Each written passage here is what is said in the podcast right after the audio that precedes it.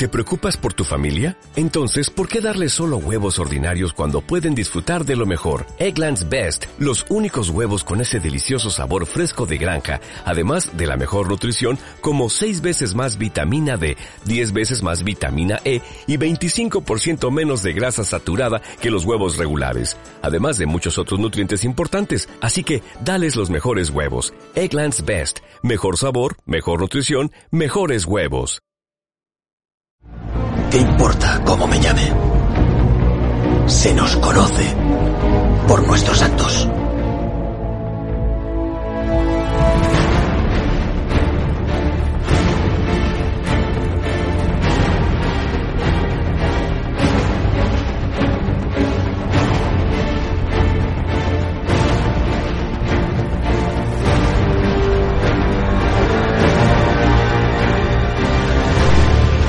Buenas a todos, bienvenidos a Enseñando Aprenderás.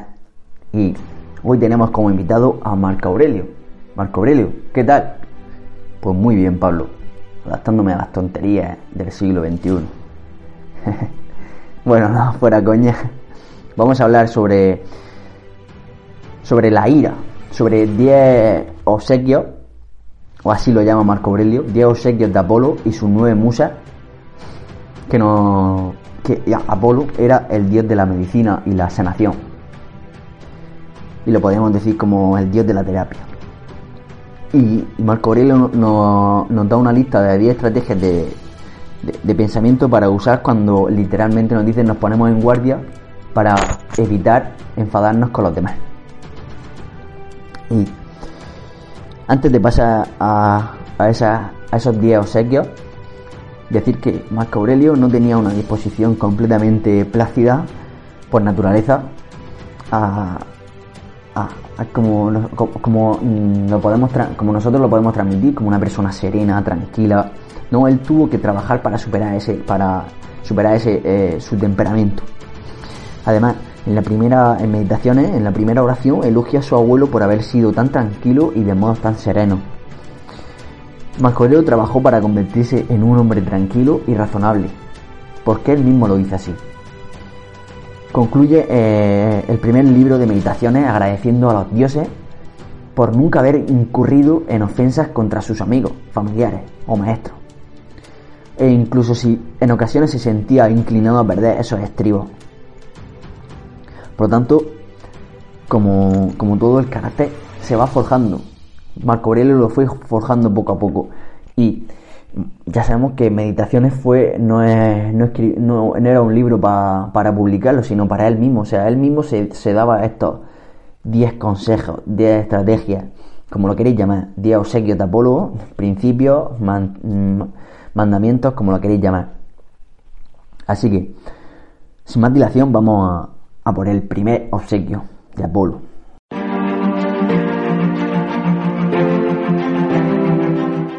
Somos animales sociables por naturaleza, diseñados para ayudarnos mutuamente. Aquí también mm, Marco se dice literalmente que se recuerda que incluso aquellos que se, se le oponen son familia, porque no y no necesariamente de sangre, sino porque son ciudadanos en la comunidad universal. E incluso que si actúan de manera injusta contra él no pueden dañarlo de verdad, porque esas acciones no manchan su propio carácter. Pero bien, para que lo entendáis, a mí me gusta utilizar en este concepto la analogía de las estrellas. Es decir, que cada uno de nosotros somos estrellas totalmente diferentes. Nosotros los seres humanos, los animales, la naturaleza, en general, somos estrellas, cada uno diferente. Pero todas juntas trabajamos para construir la armadura del cielo. Y el cielo es muy bonito. Segundo obsequio, considerar el carácter de una persona en su totalidad. ¿Qué quiere decir esto? Ponerte en los zapatos de la otra persona. La idea es que debemos de ampliar nuestra conciencia y no debemos pensar únicamente en las acciones de, la persona que nos ofende, sino esa persona como, como un todo, como recordarlo como que nadie es perfecto. Y también como que la persona las personas con vicio carecen fundamentalmente de, amor propio. Y Marco Aurelio nos dice que aprendamos a empatizar. porque son víctimas de creencias equivocadas. Y, y entender también es perdonar. Tercer obsequio. Nadie hace el mal con deliberación. Aquí hay una dicotomía simple. O están haciendo lo correcto o están haciendo lo incorrecto. Si hacen lo correcto, debemos aceptarlo y dejar de molestarnos con ellos. Deja, tu ira y aprende de ellos. Sin embargo, si hacen lo, incorrecto, entonces debes suponer que es porque no conocen algo mejor. Nadie quiere cometer errores o ser engañado. Todas las, criaturas que razonan desean de forma inherente la verdad. Por tanto, si alguien está equivocado respecto a lo que es correcto, no debemos sino sentir pesar por ello. Son palabras de Sócrates. Y un consejo que que se da Marco Aurelio también, es que siempre que creas que alguien te ha hecho mal, primero considera qué opiniones subyacentes tiene al respecto sobre lo correcto o lo incorrecto. Es decir, como también como decía Epísteto, a él le parecería correcto. Cuando observaba algún comportamiento no adecuado, decía, a él le parecería correcto, con esta idea que nos, que que nos brinda este tercer obsequio. Cuarto obsequio, nadie es perfecto, eso te incluye a ti. Recordad que los demás son humanos y falibles, es decir, que también pueden errar, puede ayudarte a recibir las críticas o elogios de una manera más equilibrada y menos emocional. También recordarte que tú tampoco eres perfecto. Y no es honesto criticar a los demás sin conocer, sin reconocer, perdón, sin reconocer nuestras propias imperfecciones. Marco Aurelio decía, cuando te topes con el error de alguien, cambia de inmediato, de inmediato tu mente y recapacita. Y recapacita si has cometido tú ese mismo error. A mí esta cita me, gusta un montón. Y que cuando antes de, de, de, con alguien por, por, algún fallo, piensa si tú has cometido alguna vez ese error. También una idea que nos, que dice Sócrates es que todo lo que evita que incurramos en un vicio es otro vicio. Y un ejemplo es que si va, el evitar el evitar que incurramos o sea, evitar que, que, que cometamos un, crimen por, por temor a ser atrapado. Y en el estoicismo, por ejemplo, aquí no hay gurú. Ellos, o sea, ellos sabían que también cometían errores y que nadie es perfecto. Y como he dicho muchas veces, el ideal estoico es un hipotético. Es algo a, alguien a, quien perseguir, no a quien llegar. Y hay una cita que quiero que recordéis en este, en este punto de que nadie es perfecto y eso te incluye a ti. Y es de, de Donald Robertson, con quien también me ha apoyado para elaborar este podcast. Y es, recuerda que cuando apuntas con el dedo o sea, cuando apunta el dedo con ira hacia alguien más, tres dedos de la misma mano apuntan en tu propia dirección. Y en la prueba señala a alguien y ves que tres dedos van hacia ti. Y ah, esto no solo lo podemos utilizar en la ira, sino cuando vamos a criticar, o sea, cuando no, solo para evitar molestarnos con alguien y señalarlo por algo que nosotros también, también hemos podido hacer alguna vez sino, también a la hora de criticar a alguien. Y esta cita me haría mucha ilusión que, por ejemplo, la compartiera en vuestras redes sociales, porque para hacer referencia a, este episodio, y es que la vuelvo a repetir porque me gustaría que, que os la ahí por lo menos. Y es, recuerda que cuando apuntas el dedo con ira hacia alguien más, tres dedos de la misma mano apuntan en tu propia dirección.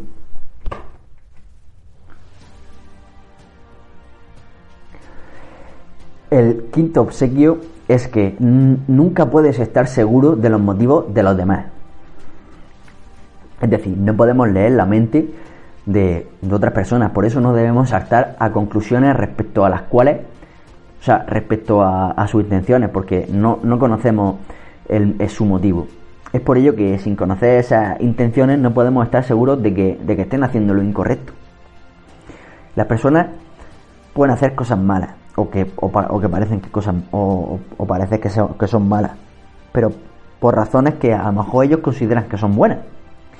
Entonces, es necesario aprender muchas cosas sobre alguien para dar una opinión firme de su personalidad y sus motivos.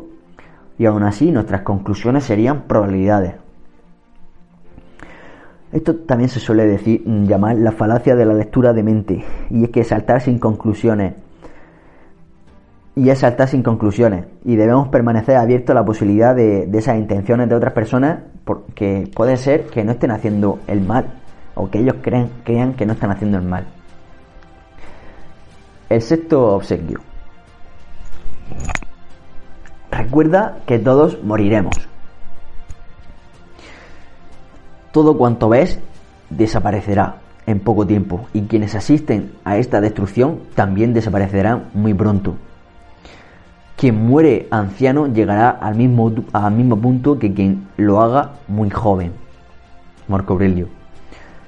Marco también se recordaba el, enfocarse en la transitoriedad de, de las cosas.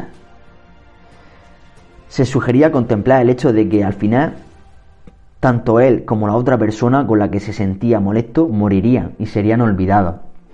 Por lo tanto, no merece la pena agitarse por el comportamiento de los demás, porque no dura para siempre. Y esto no significa que no debamos hacer algo o actuar, pero cuando nos recordamos que nada dura para siempre, mm, no merece la pena enfadarse con los demás cuando, cuando tenemos eso en la mente. No, si nos recordamos que nada dura para siempre, a nosotros mismos nos diremos, no vale la pena enfadarse. El séptimo obsequio es que nuestros propios juicios son los que nos alteran. Y al fin y al cabo yo creo que esta es la herramienta más poderosa, una de las herramientas más poderosas del estoicismo, porque Marco Aurelio se, se, recuerda, se la recuerda muy a menudo sobre los juicios de valor.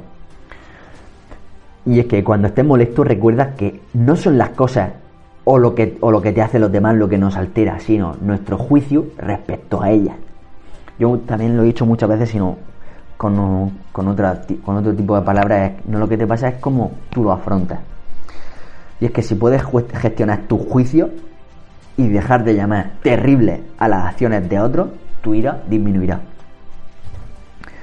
Seneca también nos, dice que, que hay sentimientos iniciales como la ira que no podemos controlar. Y eso lo llamaba protopasiones.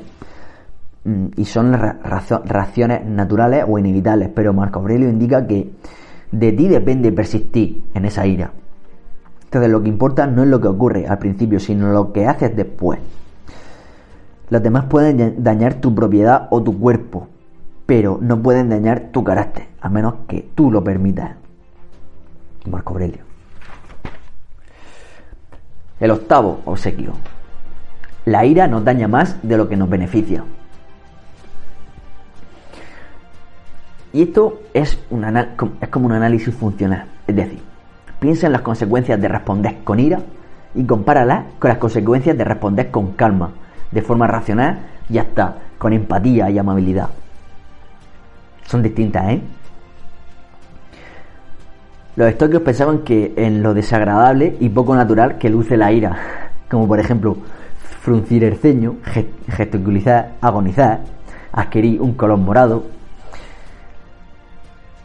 Marco Aurelio dijo que los hombres continuarán haciendo lo mismo de todos modos, incluso si te provoca un ataque de ira.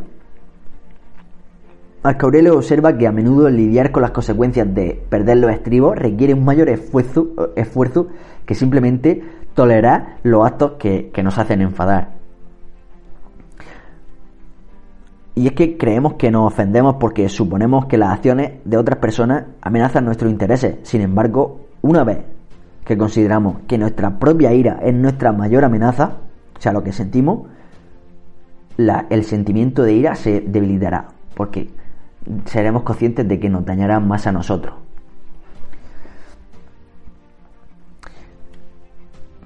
Tu, prioridad debería ser hacer algo sobre tu propia ira antes de cualquier otra cosa respecto a, los eventos que la provocan.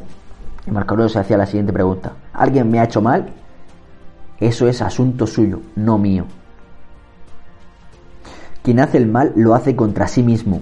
Quien es, quien es injusto es injusto consigo mismo, porque solo se daña a sí mismo. El malhechor daña su propio carácter. No debes unírtele en su miseria al hacer el juicio de valor de que también te ha ofendido o te ha dañado.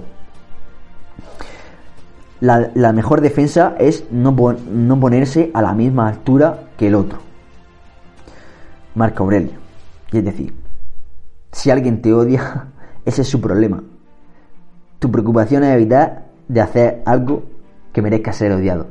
Es decir, actuar con virtud, actuar siendo buena persona. El noveno obsequio. La naturaleza nos da las virtudes para afrontar la ira. Y aquí Marcos se hace la siguiente pregunta. ¿Qué capacidad me ha dado la naturaleza para lidiar con la situación que enfrento? Y esto lo podemos eh, ver con la perspectiva de como un desafío. ¿Cómo puedo enfrentar yo esta situación? ¿Cómo puedo actuar? Marco Aurelio lo veía como un desafío. Pero también decía que el mal existe de manera inevitable en el mundo. Por lo tanto, eh, ¿qué virtud ha dado al hombre la naturaleza como respuesta a ese mal? Marco Aurelio dice que el antídoto principal es la bondad, la buena voluntad hacia los otros y el deseo de ayudarlos. La ira, sin embargo, es el deseo de dañar a otro. Como por ejemplo eh, la analogía del arquero de Catón, que yo muchas veces he, dicho como que se tiene que centrar en, en, o sea, para explicar la dicotomía del control, que un, estoico debe apuntar al objetivo de beneficiar a los demás, en este caso, y a la vez sentirse satisfecho si actuó con bondad, pero debe estar, debe aceptar el fracaso, es decir, que el otro no quiera ser ayudado o que simplemente no le sirva. Pero Marco Aurelio nos dice que debemos hablarles de manera delicada y recordarles que hemos nacido para vivir juntos en sociedad. La bondad es educar a los demás, pero de manera simple y honesta. Nos decía que si es posible enseñarle a un nuevo camino, debemos hacerlo. Pero si no es posible, debemos aceptar, aceptarlo sin ira. Es decir, que si alguien se equivoca o actúa de mala, de mala manera, nosotros podemos tratar de, explicarle que eso no es de todo correcto, de como nos dice con bondad y buenas palabras, pero que si por lo que sea no lo entiende, simplemente debemos aceptarlo y hasta no encabrearnos por su acto. Y literalmente dice, amigo mío, hemos nacido para otra cosa bien distinta, pues no soy yo quien resulta perjudicado, sino tú con ese comportamiento. Eso, se, eso dijo, o sea, se ponía como ejemplo literalmente. Y el último obsequio es que esperar que las personas malas no hagan cosas malas es una locura, pues es desear lo imposible. Y es que nada en la, nada en la vida, nada en la vida toma por sorpresa al sabio que mira al mundo de manera racional. Y decir, desear que los hombres malos nunca hagan cosas o no, malas o, cosas incorrectas, es tan tonto como desear que los bebés no lloren o enfadarse cuando lo hacen. Entonces, las personas que dicen, no puedo creerlo, esa alteración, o sea, esa alteración, mm, esa sorpresa no es del todo auténtica y esa exageración eh, nos afecta a nuestra relación emocional.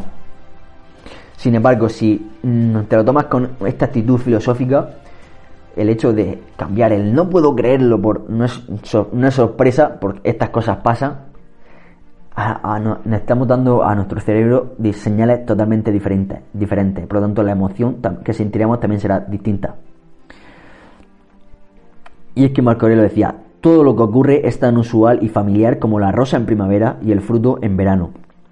Cuando nos sorprendemos que una persona mala actúa con malicia, la culpa es nuestra por esperar lo imposible. La próxima vez te pregunte, ¿acaso no existe gente así en el mundo? Sí, sí existe. Por lo tanto, eh, también decía que Marco Aurelio, que enfadarse no era, no era no era, no era humano, pero sin embargo, tener una disposición más, más amable, más gentil, sí lo era. Y para finalizar, con este, con este obsequio y con el programa de que esperas que no esperar que las personas malas o sea, no esperas que las personas malas no hagan cosas malas, que es una locura, es imposible. Marco Aurelio nos decía que alguien que es capaz de practicar la gentileza y la generosidad ante la provocación es más fuerte y más valeroso que quien, se, quien, que quien se permite la ira. Vuelvo a repetir. Marco Aurelio quería que alguien que es capaz de practicar gentileza y generosidad ante la provocación es más fuerte y más valeroso que quien se permite la ira. Y es que los estoicos veían la ira como una señal clara de debilidad. Y bueno, estos son los días obsequios de, de Apolo y sus nueve musas. Estos principios, estas estrategias las puedes tener presentes en tu día a día te recomiendo que escojas algunas y las pongas en práctica y no hace falta que sea mm, con, actos de, enfado, de cabreo muy fuertes, sino en, en, las pequeñas cosas, en las pequeñas cosas es donde se forja el carácter, en, en esos pequeños detalles. Y poco a poco podrás ir extrapolándolo a otros aspectos. Vamos a pasar a mm, describir otra vez las 10, o sea, no, mencionarlas a modo de recordatorio para finalizar el episodio. Somos animales sociables por naturaleza, diseñados para ayudarnos mutuamente. Considerar el carácter de una persona en su totalidad, es decir, ponerte en los zapatos de la otra persona. Nadie hace el mal con deliberación. Es decir, como decía Piteto, a él le parecería correcto. El cuarto obsequio, nadie, es perfecto, eso te incluye a ti. Aquí recordamos la cita de cuando apunta el dedo con ira hacia alguien más, tres dedos de la misma, de, la misma mano apuntan en tu propia dirección. El quinto obsequio, no puedes estar seguro de los motivos de los demás. El 6. Recuerda que todos moriremos. El 7. Nuestros, nuestros propios juicios son lo que nos altera. El 8. La ira nos daña más de lo que nos beneficia. El 9. La naturaleza nos da las virtudes para afrontar la ira, la bondad. Y 10. Esperar que las demás personas malas, esperar que las personas malas no hagan cosas malas es una locura, pues es desear lo imposible. Así que recuerda que para Marco Aurelio actuar con amabilidad y con bondad es síntoma de una persona fuerte. Sin embargo, la ira, cabrearse y enfadarse son patrones de una persona débil. Así que eres fuerte o eres una persona débil. Seas como seas, entrénalo, forja tu carácter. Así que nada, espero que haya gustado. Ya sabéis que cualquier apoyo me hace ilusión y me ayuda a seguir con, con estos episodios. Así que nos vemos en próximos episodios. Un saludo. Muchas gracias.